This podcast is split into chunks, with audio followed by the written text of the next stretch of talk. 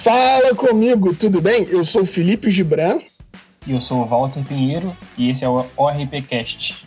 A gente segue com a nossa série sobre decolonialismo, a nossa série decolonial, e hoje nós temos aqui o privilégio de poder trocar uma ideia com Júlia Abdala.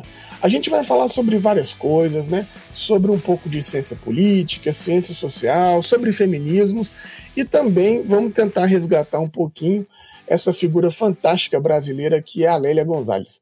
Muito bem-vindo, Júlia. Muito um privilégio ter você aqui conosco. Muito obrigado por ter aceitado o nosso convite.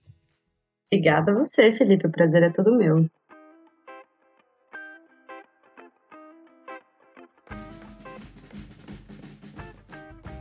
Coisa boa. Para a gente começar esse nosso bate-papo aqui, de repente eu acho que vale a pena você dizer para a gente quem é a Júlia, da onde ela vem, um pouquinho da sua trajetória, dos seus pensamentos. Uhum. Bom, é, eu sou formada em Sociologia e Ciência Política pela Unicamp. Estou uh, terminando agora meu doutorado sob orientação da professora Bárbara Castro. Uh, sou uma feminista e sou uma mulher de terreiro. Uh, afora isso, você me perguntou de onde eu venho e tudo isso, eu venho do interior do Rio de Janeiro, do Vale do Paraíba Fluminense mas já moro uh, em São Paulo desde os 10 anos de idade, então sou meio que um ser híbrido do Sudeste. E, e acho que é isso. Aí vou, vou te devolver para você ir me perguntando qualquer coisa que você queira saber mais sobre esses, esses pedacinhos de trajetória. Ah, eu já quero saber assim, quando você diz essa afirmação de sou uma mulher do terreiro, a que terreiro você se refere? É, a gente se diz mulher de terreiro, né, ou povo de terreiro, enquanto participantes do candomblé, né? Então eu me refiro ao a terreiro de uma forma geral, né, dizendo que eu sou uma mulher de candomblé, mas especificamente o meu terreiro se chama Ilea Chaifé Ogumoramian, aqui em Campinas, uh, e ele é de uma linhagem do Ileaxé Upofunjá e do Ileaxé Upoganju, que são terreiros tradicionais de Salvador, especificamente uh, o meu pai de santo, ele é filho de santo da Gisele Omindareuá, do, do terreiro Ileaxé Taramabá, no Rio de Janeiro. Ah, fantástico.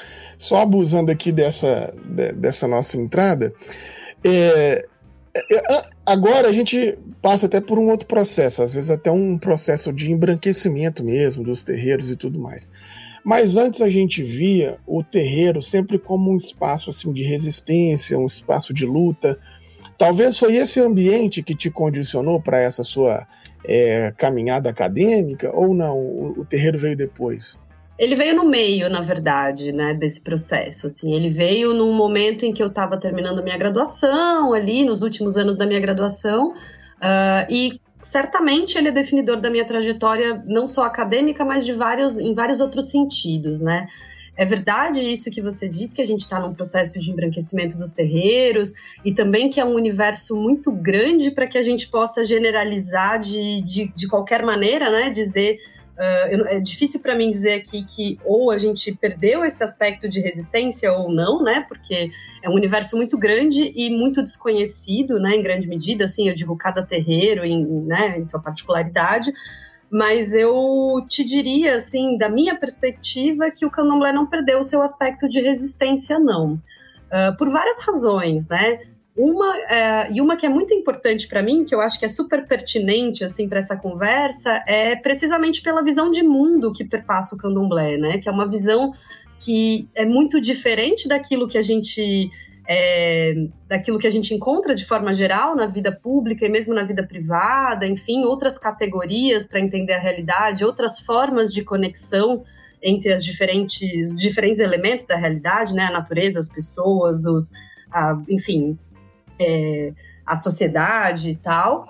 É, e acho que continua também, em alguma medida, sendo um espaço de resistência, mesmo que isso também não possa ser generalizado, assim, né?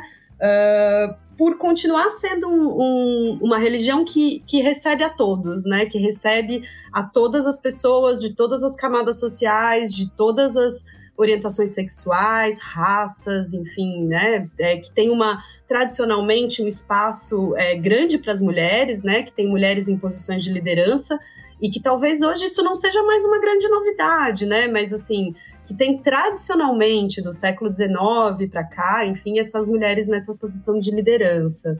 Então, é, com certeza, não tenho dúvida nenhuma de que, a, de que estar no candomblé influenci, influenciou muito a minha trajetória, né? Me fez pensar por outras categorias, me fez perceber que o modo como eu pensava era condicionado, se não determinado, por uma forma de pensar que estava dada ali, mas que eu não reconhecia, né? É, isso, assim, é muito marcante para mim lembrar dos meus primeiros anos no terreiro, já estou lá há bastante tempo.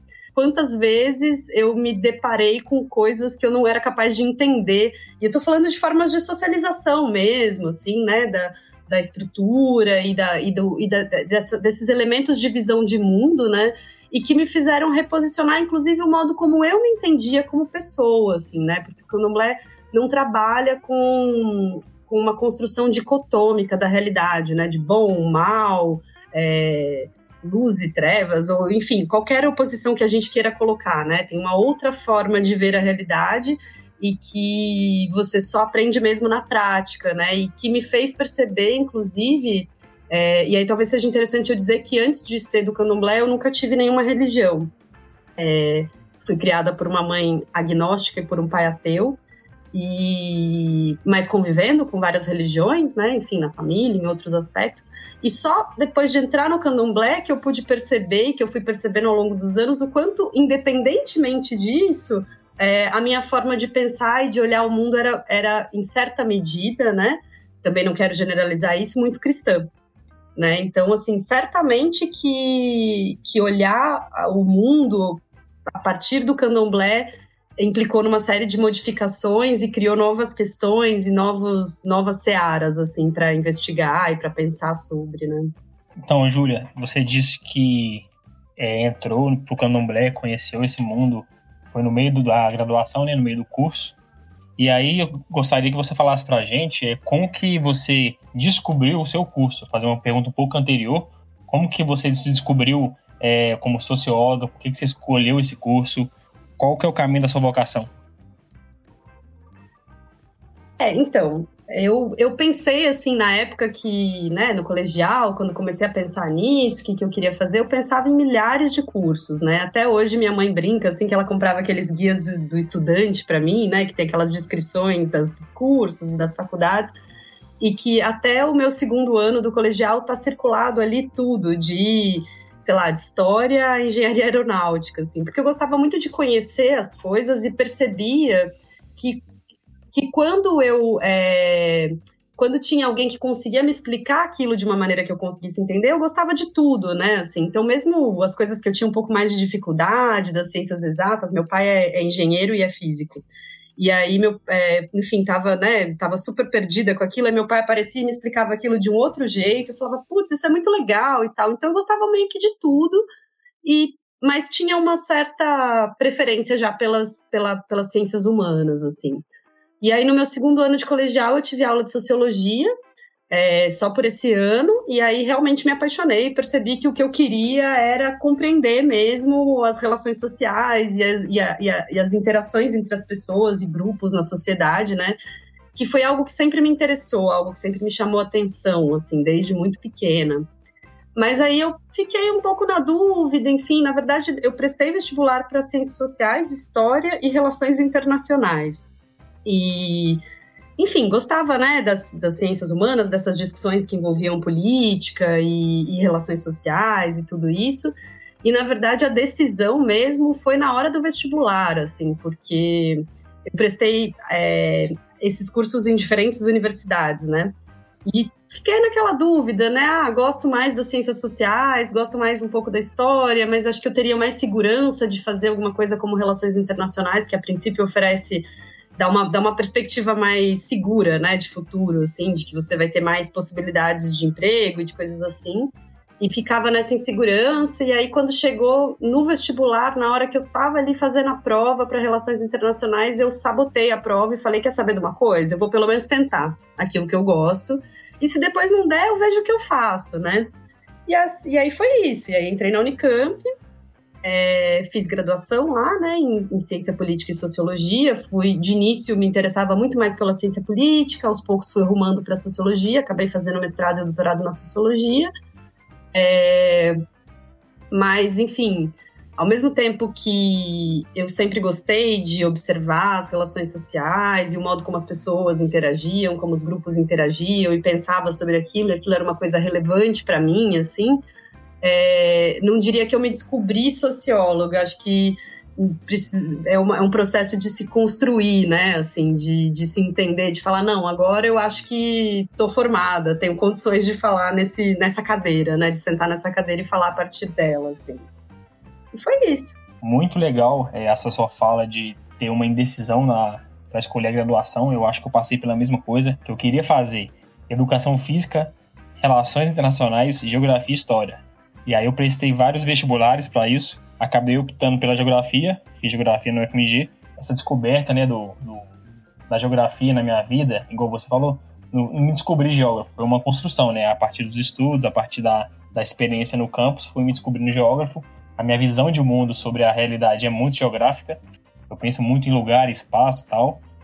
E aí, te perguntando mais sobre, em específico, a sua graduação, a sua formação no mestrado e, na, no doutorado, é, é, eu acho que isso é uma, uma questão que está em todas as ciências humanas, né? Ter um pensamento muito eurocêntrico na Gênesis. A gente lê, lê muitos clássicos de cada, de cada produção. E qual, como você vê a importância de pensar é, as ciências políticas e a sociologia a partir de uma questão mais decolonial e não propriamente de uma, de uma formação clássica. É, olha, eu acho que de forma geral, né, assim, a, a perspectiva descolonial ela tenta adicionar mais uma dobra de complexidade, né, a, a, a realidade que a gente está olhando, assim, né. E nesse sentido, é, talvez ela seja bastante inovadora em termos de conteúdo, né, daquilo que ela traz é, e leva a gente a pensar, mas ela não é excepcional uh, dentro da, da, da, da, digamos, da perspectiva histórica da sociologia brasileira né, e latino-americana, que esteve, sim, tradicionalmente tentando pensar a especificidade do nosso, do nosso processo histórico, do nosso processo econômico, político, enfim, é, dos nossos diferentes momentos. E o que eu acho muito interessante, assim, do ponto de vista da perspectiva descolonial, né, é como ela, ela, ela recoloca uma certa temporalidade não linear, né? Então ela conecta um passado a um presente de formas que a gente não, não tradicionalmente faz, né, nas ciências humanas, com esse olhar específico, com esse conteúdo específico. Aí, uma, um, um, exemplo interessante para pensar isso é uma pensadora que eu gosto muito, atualmente ela está sediada na, na Nova Zelândia, ela chama Radhika Mohan. E, e, eu li um texto dela, né, um tempo atrás, já reli algumas vezes, em que ela está pensando a posição do véu das mulheres muçulmanas na, na guerra de independência da Argélia, né? Então, como os franceses eles foram ali naquela, naquela guerra de, de independência, como eles tomaram esse véu como uma como um símbolo, né, uma manifestação do que uma, uma cristalização simbólica do atraso e da pobreza e da, de, né, de todas aquelas coisas que eles queriam imputar àquele território, né, que eles queriam é, inferir, é, dar àquele território, e ao mesmo tempo uh, conseguiram com isso uh, constituir um par de oposição em que eles, né, representavam uh, o progresso e a prosperidade, o humanismo europeu e toda aquela coisa, né? E é muito interessante ver, a partir desse texto dela, uh, como, uh, como existe continuidade, como existe uma relação de continuidade muito gritante com as formas como os franceses tratam atualmente o véu muçulmano, né? Ali em 2011 teve uma, um, um, processo de banir o uso do véu e tudo isso. Então, é, quando a gente olha com esse olhar, eu acredito que a gente consegue desvelar aspectos da realidade que na verdade são muito presentes, né? E que bagunçam essa ideia de um tempo linear uh, que a gente tem muito forte, né? É, e que isso é muito produtivo, né? Acho que essa é uma, é uma, uma é um ganho muito grande disso, sair dessa temporalidade linear, assim. Isso é bom. E, e quando até acho legal você tá dando esse exemplo, mas do aspecto é, político, social, como que você pensaria essa ideia decolonial por essa nossa conjuntura aqui para o Brasil? Qual que seria, de repente, essa, essa importância? Olha, é, da mesma maneira, né, que, que pensando o contexto da Argélia, enfim, da França, a gente também pode olhar aqui para o Brasil e pensar como, na verdade, é, e, não só para o Brasil, mas para todas essas sociedades pós-escravistas e racistas, enfim, é, como historicamente, né, se consolidaram essas perspectivas, a partir de que lugar, né, a partir da colonização, a partir desse dessa formação social específica ali atrás, né, se consolidaram essas ideias dicotômicas que regem a nossa, a nossa interação social até hoje, né. É, isso é muito sensível, por exemplo, na, na, nas, nas formulações da própria Lélia Gonzalez, né, quando ela está ali discutindo as imagens das mulheres negras, ela faz o tempo todo um, um, um, recuo de volta à escravidão e tenta conectar, né, é, com, com, uma grande habilidade, inclusive, né, os modos como é, as mulheres negras são vistas na contemporaneidade, como, esses, como essas formas, essas imagens, essas representações, elas estão elas estão plantadas, elas estão semeadas ali naquele contexto escravista, né? E, e, acho que essa perspectiva descolonial aqui na América Latina, enfim, no Brasil, ela, ela ajuda a gente a ver justamente, né, como essas, como essas relações vão se construindo e como elas são contemporâneas e por perspectivas que a gente não está habituado a olhar, porque a gente é, e aí eu estou falando especificamente do, do meu campo, né, da sociologia, assim, que ora é, discute possi as possibilidades de integração, né, da, da, população negra, enfim, ora discute, enfim, dados mais duros e tudo mais, mas é, poucas vezes, eu diria, previamente a, a Lélia, é, se olhou para essa, essa dimensão das representações e como essas representações vão permeando uma interação social cotidiana, enfim, né? Isso é muito presente nos textos dela, né? Vira e mexe aparece numa nota de rodapé ali, ela dizendo, olha, é, isso que eu tô falando aconteceu comigo. É, vivi tal situação e tudo mais, né? E, e pensando como esse pensar, como essa essa forma de olhar para as pessoas e para o mundo, e de classificar e categorizar o mundo, ela, ela aparece mesmo em, em coisas muito sutis, mesmo quando a gente não, não percebe, né? É, essa foi, inclusive, uma trajetória muito rica para mim de, de, de, dialogar com a obra da Lélia, né? É, inclusive por ter vindo de uma família progressista, envolvida em movimentos sociais, envolvida em partidos e, e tudo isso. E à medida em que eu fui entrando nesses debates, né?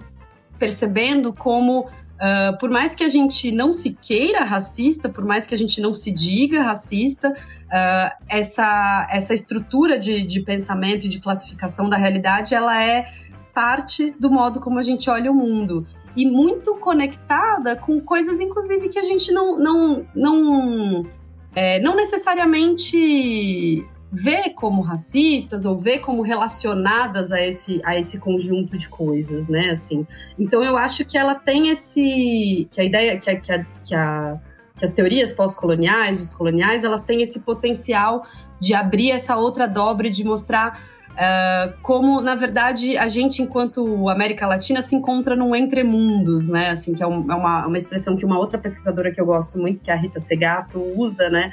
De dizer que, olha, a gente se encontra num lugar de vamos dizer, e aí sou eu que estou falando, não, não, é uma, não é a palavra que ela usa, mas esse entremundos que ela diz é quase como se fosse assim: você tem uma fratura dentro desse mundo é, moderno em que essas outras formas de pensamento que foram sendo sufocadas ao longo do processo colonial e essas outras possibilidades de existência que foram sendo homogeneizadas, elas ainda existem, né? E elas entram em conflito é, com, com as formas predominantes de pensar.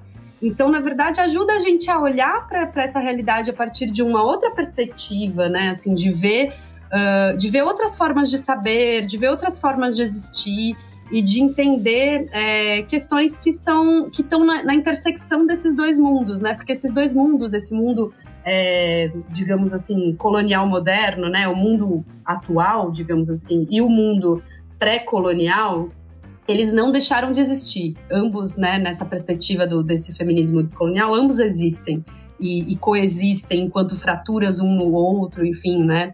Então são, são camadas, né, que a gente vai adicionando para olhar para essa realidade de uma maneira mais complexa e mais completa, eu acho. Essa seria a minha perspectiva. Um nome que você mencionou aí, que eu ouvi algumas vezes, foi o da Lélia Gonzalez, A Lélia, ela, a primeira vez que eu ouvi ela foi numa palestra da Angela Davis e a segunda foi numa palestra do professor Silva Almeida. Eu acho muito interessante porque eu estou estudando é, os feminismos, né, as diferenças dos feminismos. Estou lendo um livro da Bell Hooks, que é o Feminismo é para Todo Mundo. Achei fantástico as, as abordagens dela. E aí, estudando algumas coisas da Angela Davis também, eu cheguei no nome da, da Lélia é, Gonzalez. Eu acho que pensar a partir de uma brasileira é importante, porque a gente tem nossos referenciais teóricos que são bons, inclusive, como a Angela, como a Bell Hooks, que são de fora. Mas eu acho que sempre falta a gente pensar numa ideia de um brasileiro, de uma brasileira é, na nossa construção de pensamento, de intelectualidade. Quem que é essa figura? Quem que é a Lélia Gonzalez? Qual que é a trajetória dela? e por que, que ela é pouco falada na nossa academia? Sem dúvida que é importante, é, Walter, pensar isso. A Lélia é uma grande intelectual brasileira, né? E foi também uma grande ativista central na formulação do movimento negro, do movimento feminista e do movimento de mulheres negras como a gente conhece eles hoje, né? É... Bom, para contar um pouquinho a história dela, né, rapidamente, a Lélia é nascida em Minas Gerais, Uh, e logo criança, né, vive uma experiência de migração com toda a família. Uh, ela é a mais nova de 17 irmãos, se eu não me engano. Uh, e a família migra para o Rio, né? Onde o irmão dela, o Jaime de Almeida, é, vai ser jogador de futebol. E aí, num primeiro momento, ela é enviada para trabalhar na casa de uma madame, como ela conta, né? Nas, nas, nas, nos registros dela sobre a própria história dela. E como ela mesma diz, ela dá um, um, um, dá um escândalo ali, fala não, não quero, não quero, enfim, e acaba conseguindo voltar para casa e continuar estudando e com isso ela né, vai continuar estudando por conta também da, da possibilidade de ascensão social que foi é, garantida pelo irmão, né, que, que trabalhava como jogador de futebol, se forma em filosofia, em história, começa a dar aulas, enfim, e se envolve é, progressivamente com essa formação dos movimentos sociais ali naquele momento da redemocratização, ainda dentro da ditadura militar, né?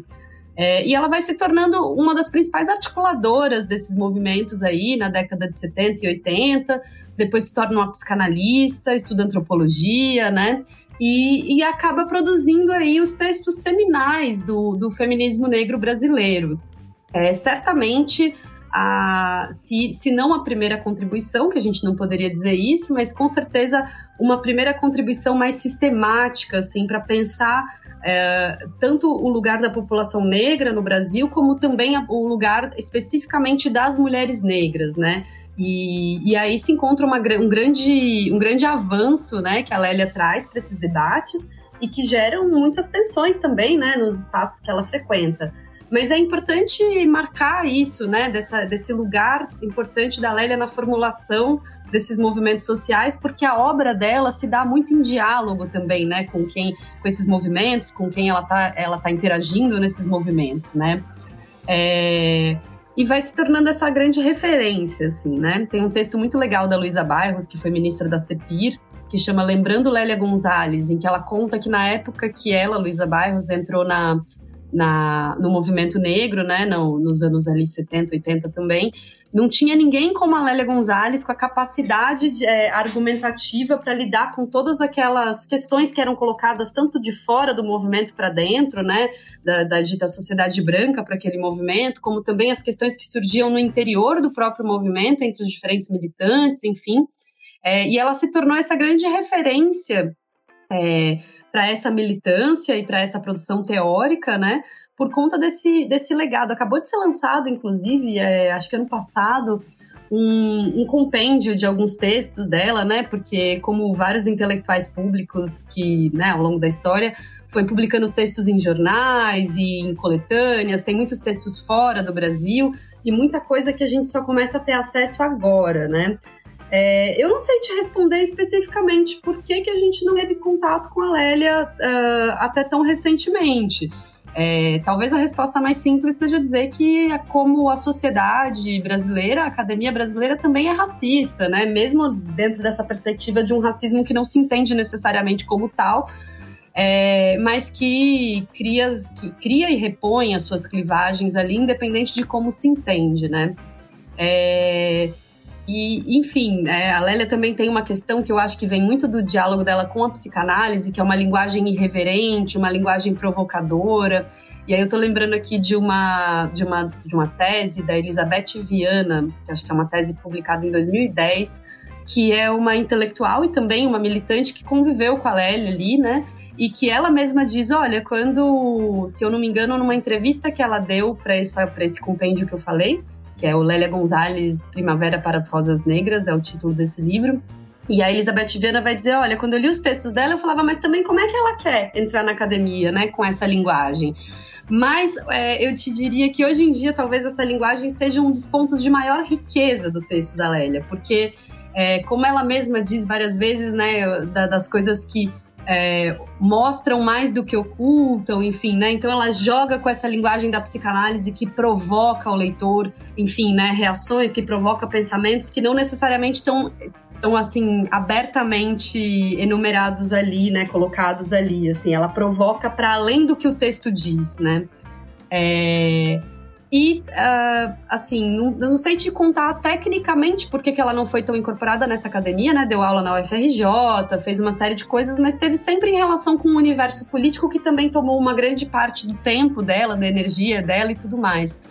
Mas é, fico feliz de dizer que me parece que essa interlocução da academia com a Lélia Gonzalez está se transformando, assim.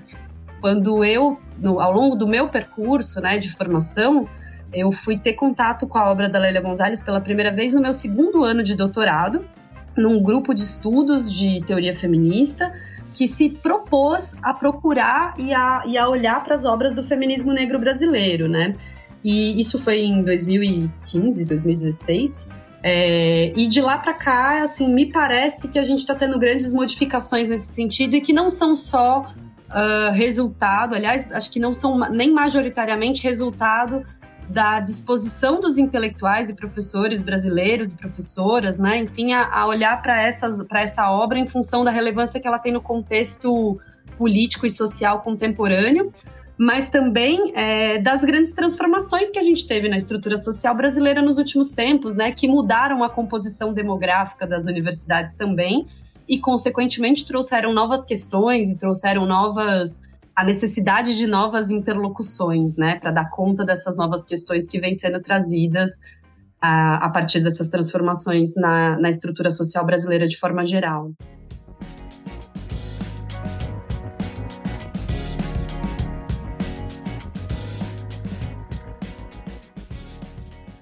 É, essa não é uma das pautas não que eu queria abordar, mas eu achei que fazer um recorte da sua fala seria massa quando você vai falar sobre a reconstrução geográfica das universidades brasileiras. Você acha que a presença das cotas, é, a presença de mais negros, mais periféricos nas universidades tem contribuído para a gente fazer um resgate histórico dos maiores pensadores brasileiros? Sem dúvida para ambas as questões. Vamos lá. É, primeiro, em relação à política de, ação, de ações afirmativas, e não só ela, mas também uma série de outras políticas que se conjugam a ela, tanto no, no âmbito educacional, mas também em outros sentidos, né? Eu não tenho dúvida de que essas políticas elas contribuíram para que a gente resgate esses intelectuais e para que a gente reformule questões já antigas para a academia e formule também novas questões, né? Isso porque não só porque para dizer que ah, a presença das pessoas, enfim, faz com que é, não, não como uma coisa assim automática, né? Assim, a, a presença das pessoas necessariamente leva a isso, mas para dizer que, na verdade, quando a gente pensa diversidade dentro do contexto universitário, não se trata de pensar a diversidade só como uma questão ilustrativa, de dizer, olha, a gente precisa ter mais pessoas aqui. A diversidade é comprovadamente uma forma de melhorar as pesquisas acadêmicas em todas as áreas e, sobretudo, nas ciências humanas, porque é, não é novidade do ponto de vista das ciências humanas que experiência é relevante na produção de conhecimento, né? E que as experiências que a gente tem ao longo da nossa vida fazem com que a gente escolha determinados temas de estudo, determinadas áreas de estudo, uh, se preocupe com determinadas questões, perceba determinados aspectos da realidade em detrimento de outros. E tradicionalmente a nossa academia ela é o lugar de uma população muito pouco diversa, né? Em termos de classe, em termos de raça, em alguns cursos em termos de gênero também.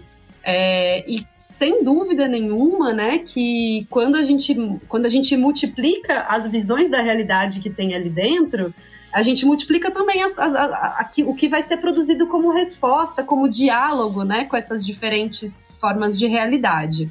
Bom, sobre a sua segunda pergunta, né, sobre se a Lélia é uma das grandes intelectuais brasileiras, também digo que sem dúvida é, né?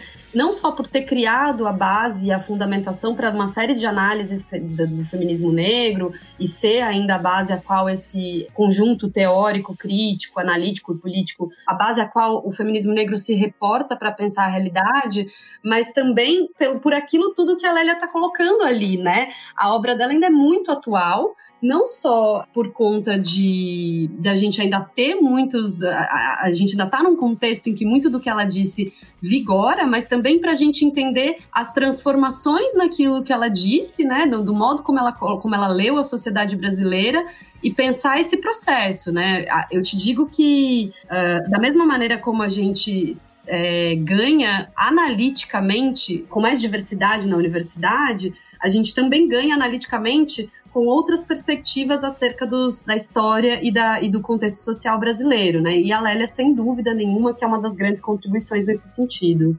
É, fantástico, ô, ô, ô, Júlia. Só a gente pensando aqui que você estava falando sobre essa trajetória da, é, da Lélia, e que, na minha opinião, assim, vou até citar aqui uma amiga minha, a Clara.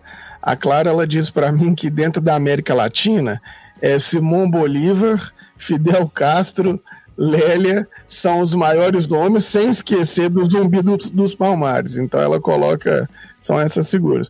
Mas assim, a gente vê é, dentro da história, da trajetória da Lélia, e você falando bem, é sobre essa ideia de ela ter se colocado, né, sido colocada como uma babá e ela conseguiu é, estudar e tudo mais, e a gente via né, a ideia da militância dela, é, inclusive indo para o campo político, salvo engano, ela foi é, candidata a deputado, alguma coisa assim, acho que até pelo PT, não, eu, não, eu não me lembro bem, mas, mas acho que teve alguma coisa nesse sentido. Mas eu queria, a, a minha questão é, essas figuras como a Lélia, ela, parece que não existem muito, assim. Eu vejo ela, vejo talvez. Academicamente, eu, eu, eu juro para você que eu nem sei te dizer de outra mulher preta. Como é que você vê isso? Você pensa que isso é questão do racismo estrutural ou esse racismo ele tem um outro tom quando a gente para para falar com as mulheres? É, dá para pensar nisso que o racismo é mais cruel com as mulheres? Como é que por que, que a gente não vê tantas outras Lélias assim? É, é, existem várias outras, né? E eu acho que hoje em dia elas são bem mais visíveis do que elas eram na época da Lélia mesmo, né? Na época em que a Lélia produziu mais, né? A gente tem a, Su a Sueli Carneiro, a Jurema Werneck, a própria Djamila Ribeiro, né, que, tá, que vem se tornando aí uma grande intelectual também, muito conhecida e tudo mais. E assim, é, também acho que sim, o racismo estrutural está envolvido nisso, porque não só porque as, a própria estrutura de possibilidades que uma pessoa tem ao longo da vida influenciam nas suas possibilidades de se tornar alguém conhecido, seja como intelectual, seja como qualquer outro trabalho que essa pessoa desempenhe, né? Como o trabalho intelectual, ele também tem as suas digamos assim, as suas é, especificidades, né? Que eu acho que sim, existe um, um, adicional aí nesse sentido, por ser uma mulher, por ser uma mulher negra, enfim, né? O trabalho intelectual é um trabalho que, de, que exige uma certa dedicação sistemática, né? Que existe, exige maturação, que exige uma série de coisas que é, enfim, que dependem de você ter uma certa segurança, né? Essa é uma coisa que eu percebi muito quando eu entrei no, nos cursos de no curso de ciências sociais, né, na Unicamp. Uh, e era uma coisa que era dita com alguma frequência que na verdade o maior PIB per capita da Unicamp por curso estava no curso de história. E é uma coisa que a princípio me surpreendeu, porque os cursos de elite não são esses, né? Os cursos de elite são medicina, engenharia, enfim. No entanto, quando você para para pensar por um outro lado, né?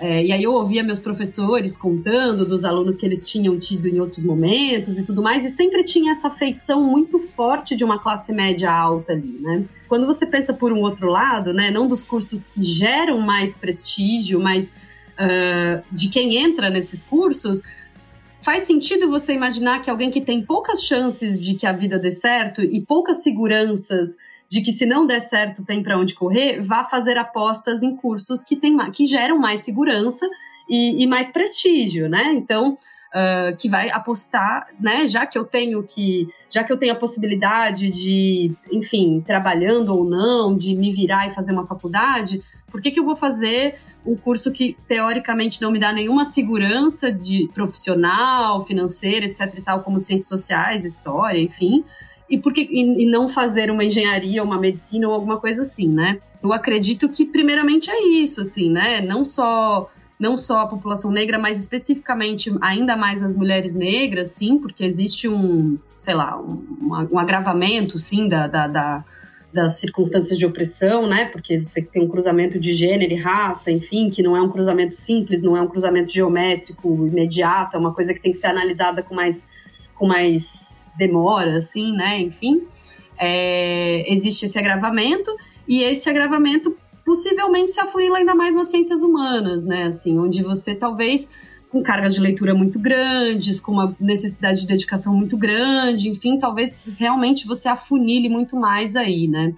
É, quem chega. E também, assim, uma coisa que você vai encontrar com muita frequência nos relatos de vida dessas intelectuais, né, da Lélia, da Sueli Carneiro, da Jurema Werneck, enfim, é, de, de uma série de mulheres é, não brancas, enfim, no caso negras, mas também em outros contextos outras mulheres não brancas, enfim, como o que significa e de que forma se manifesta você ter um corpo que não é lido como um corpo de produtor de conhecimento. E isso é uma experiência que eu, enquanto mulher, né, mesmo que branca, consigo me compreender um pouco em alguma medida, né? Porque Ainda mais, enfim, né, como mulher e socióloga, porque afinal de contas, qualquer pessoa num bar acha que pode falar, fazer e falar o que um sociólogo fala e faz, né? E quando você tem, digamos assim, no seu corpo marcas de, enfim, de, né, que, que, a própria sociedade não, não está tradicionalmente habituada a ler como marcas de um produtor de conhecimento padrão, isso também implica em algumas outras coisas, né? Você tem um percurso muito mais complicado, você tem que se provar muito mais,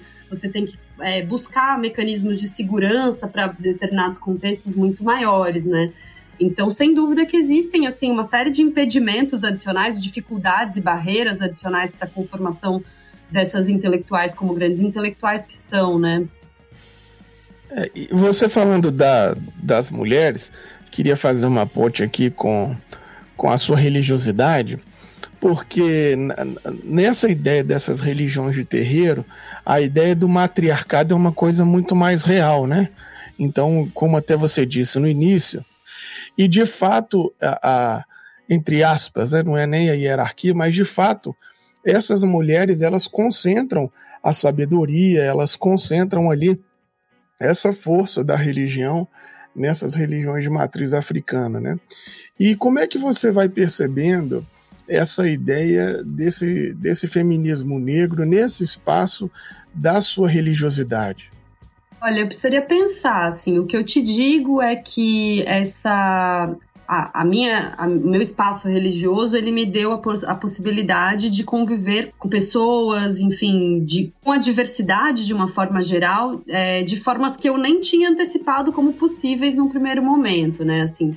É difícil eu te dizer, ah, como eu vejo a questão do feminismo negro ali, porque eu não tenho essa experiência em primeira pessoa para de fato pensar como uma feminista negra pensaria o candomblé, né? Assim, mas o que eu, o que eu, o que efetivamente eu acho que tem de muito interessante ali é que o candomblé, ele, historicamente, é um espaço de resistência, né?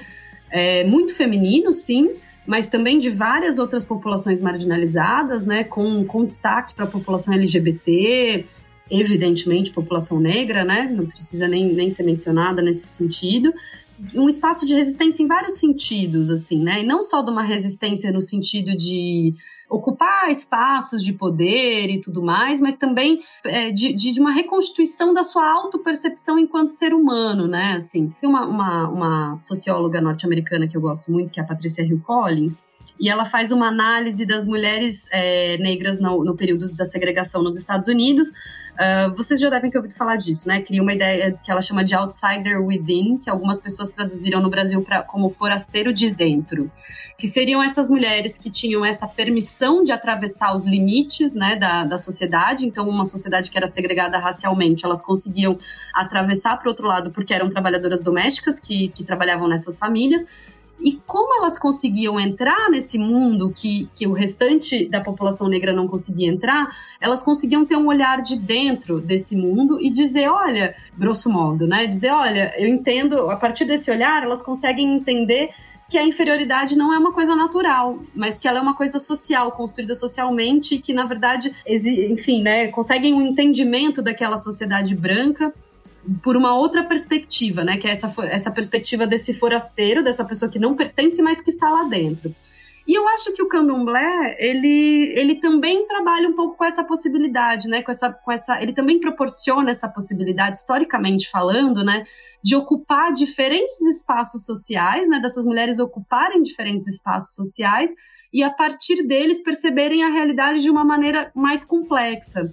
Então, é, você imagina o que, que é, na experiência de um único dia de vida, você ser pensando aí de uma maneira, de uma maneira, enfim, do que a gente tradicionalmente sabe do trabalho doméstico, né? Você está num ambiente uh, de um trabalho muito cansativo, é, explorador, né, assim, com uma, com uma carga de exploração muito grande, com uma série de, de questões, né, de vínculos com o trabalho escravagista, uma, uma coisa extremamente complicada que é você limpar os detritos dos outros e, enfim, né, toda a questão que a gente tem quando, quando se fala de direitos, quando se fala de trabalhar, de pensar esse trabalho como um trabalho de fato e não como, enfim, uma relação de familiar, de familiaridade ou de qualquer coisa como tradicionalmente, né, é, o senso comum coloca.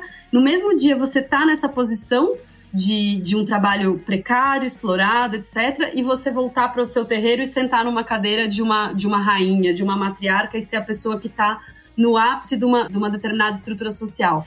Some-se a isso o fato de que lugares, por exemplo, como a Bahia e no Rio, tradicionalmente, a alta sociedade branca vai aos terreiros para fazer consultas, né? Sabe-se que o Antônio Carlos Magalhães, por exemplo, fazia muito poucas coisas sem consultar algumas das mães de santo da, né, de Salvador. Sabe-se que o Getúlio Vargas tinha contato com algumas dessas mães de santo, que inclusive por meio desse contato se conseguiram, o candomblé conseguiu muitas coisas nessa época, né, muitas proteções, enfim, uma série de histórias assim que circulam uh, com muita frequência nos terreiros, mas também fora deles, né, em livros, em coisas assim.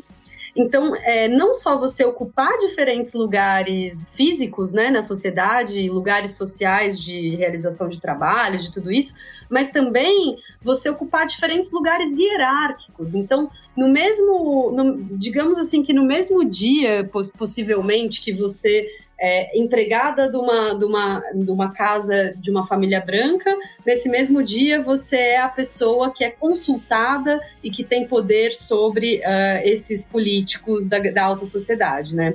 Então, essa posição desse trânsito uh, e dessas, dessas múltiplas perspectivas né, que essa experiência social das mulheres negras proporciona, ela uh, com certeza é enriquecedora nesse sentido e, e, e permite esse olhar, né? Eu lendo aqui o livro da, da Bell Hooks, né? Porque eu acho que é um, uma necessidade hoje dos homens participarem da luta do feminismo, auxiliarem, ajudarem no que puderem. E aí eu gosto muito do capítulo 12, que ela vai falar dessa questão que o feminismo emancipa o homem do papel dele do machismo social. E aí para você como pensadora, socióloga, feminista há muitos anos, como que você vê é, o papel do homem na luta pelo, pelo feminismo? Você acha que tem melhorado, piorado? Olha, eu acho que tem melhorado de uma forma geral, posso dizer isso, e talvez graças às novas gerações, né, as pessoas mais jovens que vêm uh, que vêm discutindo isso a partir de uma outra bagagem e com uma outra uh, com outros pontos de partida, né? É, e aí eu percebo isso muito porque eu tenho muitos sobrinhos, enfim, meus sobrinhos são bastante, bem mais novos do que eu, e, enfim, né? E vejo a, o, o imenso, é, a imensa lacuna, a imensa diferença que tem entre o que foi a minha experiência de pensar feminismo, de pensar é, é, antirracismo, de pensar anti-homofobia e tudo isso, e o que é para eles, né? Como isso está muito mais uh, dado, como isso é dado muito mais rápido, assim, né, na, na trajetória das pessoas mais novas hoje em dia sem dúvida também que sim, é, o feminismo ele como assim como o feminismo negro, assim como o antirracismo, assim como todas essas essas perspectivas emancipatórias, elas não estão olhando para um feudo, né? Não se trata de, uh, de, de transformar exclusivamente a condição de vida ou o lugar social daquele grupo que ele nomeia, né? No caso, as mulheres, mas se trata de transformar a sociedade. É, e não existe a possibilidade, inclusive, de, de, transformar a sociedade nos sentidos que seriam necessários e reivindicados pelas mulheres, pelas feministas, sem que houvesse um acompanhamento nesse sentido das transformações dos papéis dos homens, né, na sociedade. Eu vejo de uma maneira otimista. Eu acho que a gente tem caminhado aos poucos, talvez num, num âmbito muito restrito, né? Talvez isso, esse caminhar é, essa caminhada esteja mais restrita a grupos mais progressistas, a, enfim, pessoas que têm é, determinado contato ou disposição para pensar a igualdade, para pensar essas questões, mas acho que entre elas, sim, a gente tem caminhado. E acho que o papel dos homens é o papel de, é, primeiramente, de reflexão, né? De, é uma coisa que eu tenho, inclusive, é, discuto isso bastante com meu namorado, que é um, uma pessoa maravilhosa e tudo mais, mas que é, em vários momentos, assim, a gente tem alguma discussão, alguma coisa, eu digo, só ouve pensa um pouquinho no que eu tô falando, a gente conversa daqui a pouco. Não precisa se defender, né? Assim, e geralmente esse processo de ouve, pensa um pouquinho, a gente conversa daqui a pouco, costuma funcionar pelo menos pra gente criar alteridade, né? Pra gente dizer, olha, talvez eu não concorde com o que você tá dizendo, mas eu entendi como isso te faz se sentir. Eu entendi o que isso gera, então vamos, vamos pensar em outras maneiras da gente construir, né, essa relação, essa questão, enfim, né? Então, sim, eu acho que, em primeiro lugar, é um papel de se refletir, de. Acho que o papel de todos aqueles que não estão diretamente envolvidos num, num, numa questão, numa luta, vamos dizer assim, né? Então, digamos, o papel dos homens no, no feminismo, o papel dos brancos no antirracismo e assim sucessivamente, é primeiro de ouvir, ouvir mesmo, né? Assim, não tentar se defender. A gente sente essa, esse nervoso de querer se defender, dizer, não, mas eu não quero ser, mas não era minha intenção, mas não era isso, mas não sei o que, mas mas é de, né, de respirar e falar, não, tudo bem, vamos ouvir, vamos ouvir até o fim, vou levar em conta o que você está me dizendo, vou pensar, vou pensar de verdade, né? Vou, vou pensar nisso e vou trazer isso como uma reflexão que eu vou, que eu vou carregar para outras experiências, para outros momentos meus, assim. E depois, é, de uma vez feitas essas reflexões, né, de usar, né, do seu privilégio, dos seus lugares de conforto, para apontar aquelas questões, né? Uma coisa que eu também bato bastante assim com alguns amigos meus é escuta. É, você briga com seus amigos, você discute com seus amigos quando eles estão sendo machistas, por que, que isso tem que ser um papel só das, das, das mulheres que estão olhando ali, né? Por que, que você, nessa hora, não pode usar o seu lugar tão mais simples para ter essa discussão, tão menos pessoal, tão menos sofrido, para fazer isso, já que isso, você compartilha dessa questão, né? Então, acho que esses são os papéis, assim, de início.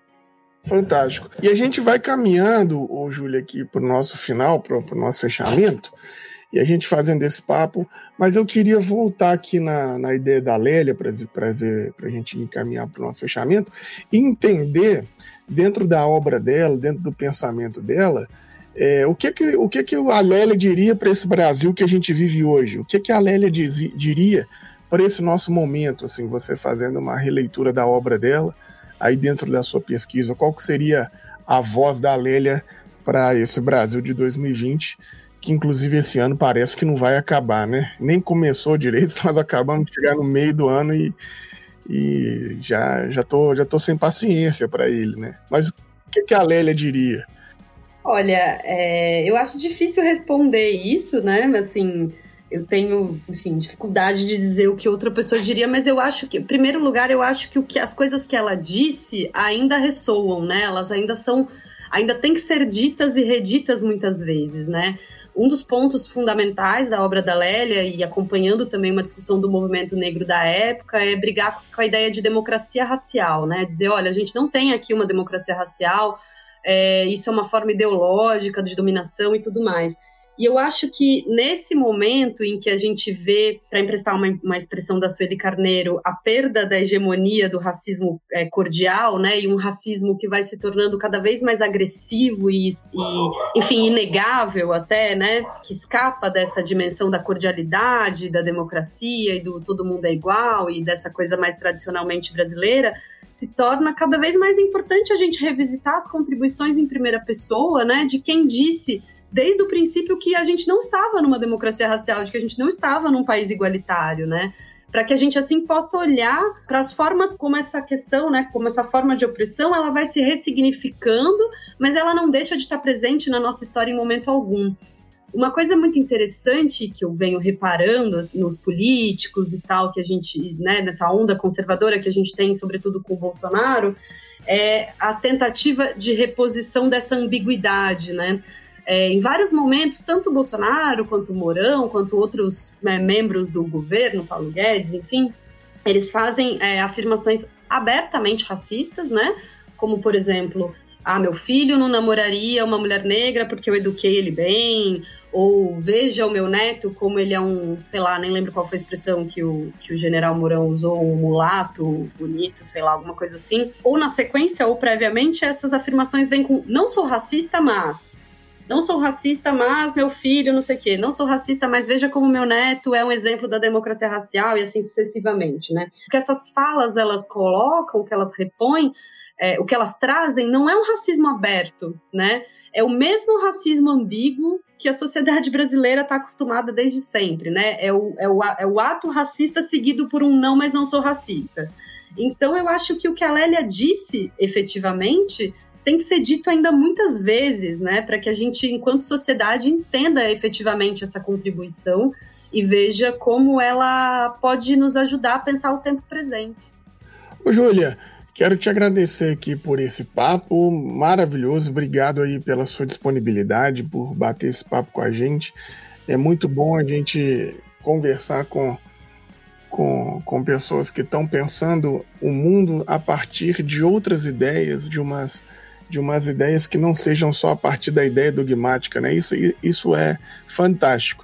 E eu queria, inclusive, é, dizer aqui para todos vocês que escutam a gente que esse episódio, esse programa, ele tem um oferecimento da editora Recriar e da Faculdade Unida, que tem nos ajudado e nos apoiado a manter esse podcast aqui, esse portal de conteúdo, né, que se chama O Reino em Pessoa, de pé. Se você quiser fazer parte dessas pessoas que nos ajudam é, com o nosso conteúdo, que nos ajuda a manter esse portal de pé, entre aí no www.apoia.com apoia.se barra ORP e nos pague um cafezinho. Nos ajude a continuar produzindo esse conteúdo. E, Júlia, quero passar a bola para você, para você despedir aqui dos nossos ouvintes e te agradecer mais uma vez por estar conosco aqui hoje. Eu que agradeço, é sempre bom mesmo ter essas conversas, é, especialmente abrindo novos contatos, né, de gente que a gente não conhecia, que também está tentando pensar o mundo e a realidade é, de outras formas junto com a gente, né? Muito obrigada. Muito obrigado, querida. E axé para todos nós, né? Axé. Muito obrigado, Júlia. Só para deixar aqui para a galera, como faz para te achar nas redes sociais? Você tem alguma coisa, um site, um blog, um e-mail? Eu tenho um Facebook que eu quase nunca uso, mas pode me mandar e-mail juh.ab de bola, d de dado, arroba gmail.com. Fiquem à vontade. Muito obrigado. Esse foi mais um episódio do RPCast Feminismos, Negritude e Lélia Gonzalez, com a Júlia Abdala, simples, mas revolucionário.